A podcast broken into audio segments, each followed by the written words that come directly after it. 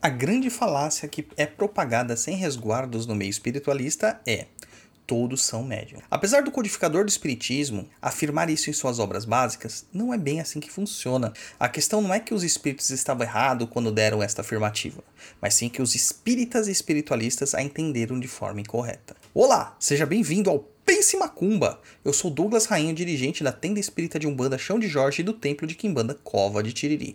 Esse programa foi pensado no meio de uma estrada, Campos de Ogum, enquanto eu estava dirigindo, percebendo que hoje quase ninguém tem tempo de ler textos. Então decidimos trazer alguns assuntos já tratados por escrito em nosso blog, perdido.co, para o formato de áudio.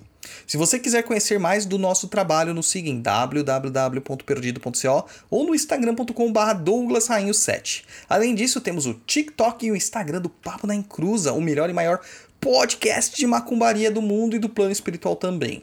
Neste programa vamos falar sobre Todos são médiums? Vamos lá. Você está ouvindo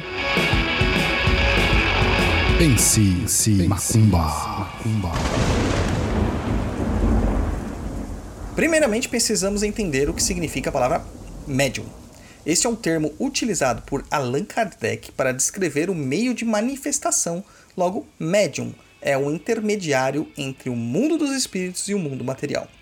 Porém, a questão se complica ao assumir a afirmativa sem ressalvas que todos são realmente médiums. Claro, pode ser, mas não da forma como muitos entendem a mediunidade. A mediunidade pode ser dividida em várias faculdades diferentes, sendo as mais conhecidas de psicografia, incorporação intuitiva auditiva e avidência. Mas podemos ainda subdividir em muitos mais. Quando dizemos que todos são médiums, queremos dizer que todos são pontes que podem transmitir mensagens advindas do mundo espiritual para os encarnados. Mas geralmente isso vem em forma de intuição, inspiração e etc.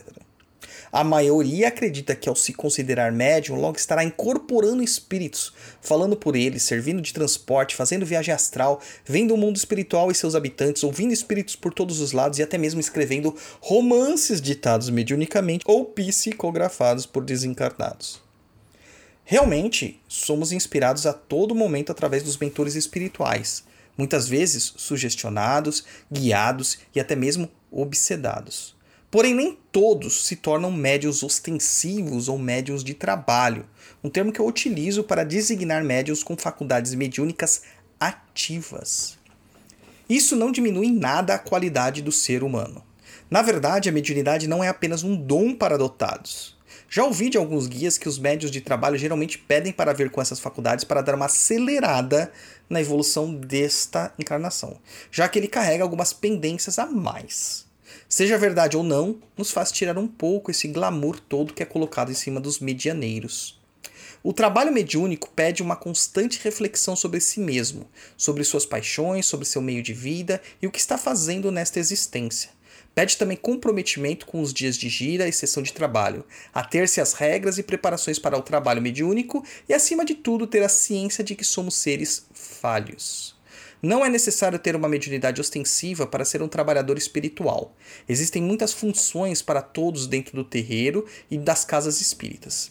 Os cambones assistentes, passistas e tantos outros são muito necessários na assistência aos médios incorporados e às entidades, auxiliando-lo naquilo que eles pedem, anotando as birongas passadas, trazendo o consulente até o guia, mantendo a fiscalização em cima dos procedimentos gerais da casa e se o médio está seguindo ou não as ordens da casa. Também de ajudar na organização do ponto de trabalho e também na hora que o médium voltar, ajudar esse médium a se recompor. Temos também os ogãs ou a curimba, os porteiros e diversas outras funções. Mas seja cavalo ou médium, cambone, ogã, todos precisam possuir uma qualidade maior que a mediunidade, o amor por aquilo que se está fazendo. Foque-se no trabalho espiritual e evangelizador que há dentro das práticas espiritualistas, através da palavra que os espíritos nos trazem. Não se preocupe se você vai ou não ter contato com entidades extracorpóreas, ou se será um médio de incorporação. Ao invés de perder tempo da sua vida, algo que é extremamente precioso e não volta, tentando manifestar e desenvolver algo que você não possui, foque em desenvolver os seus dons e faculdades, aquilo que foi realmente conferido a ti. Ser médio de incorporação não é algo elitizado. Se existe em seu aparelho mediúnico um tipo de dom, é porque algum motivo há. Então a gente tem que utilizá-lo da melhor forma possível. Há uma grande promoção de supermédios nos dias de hoje.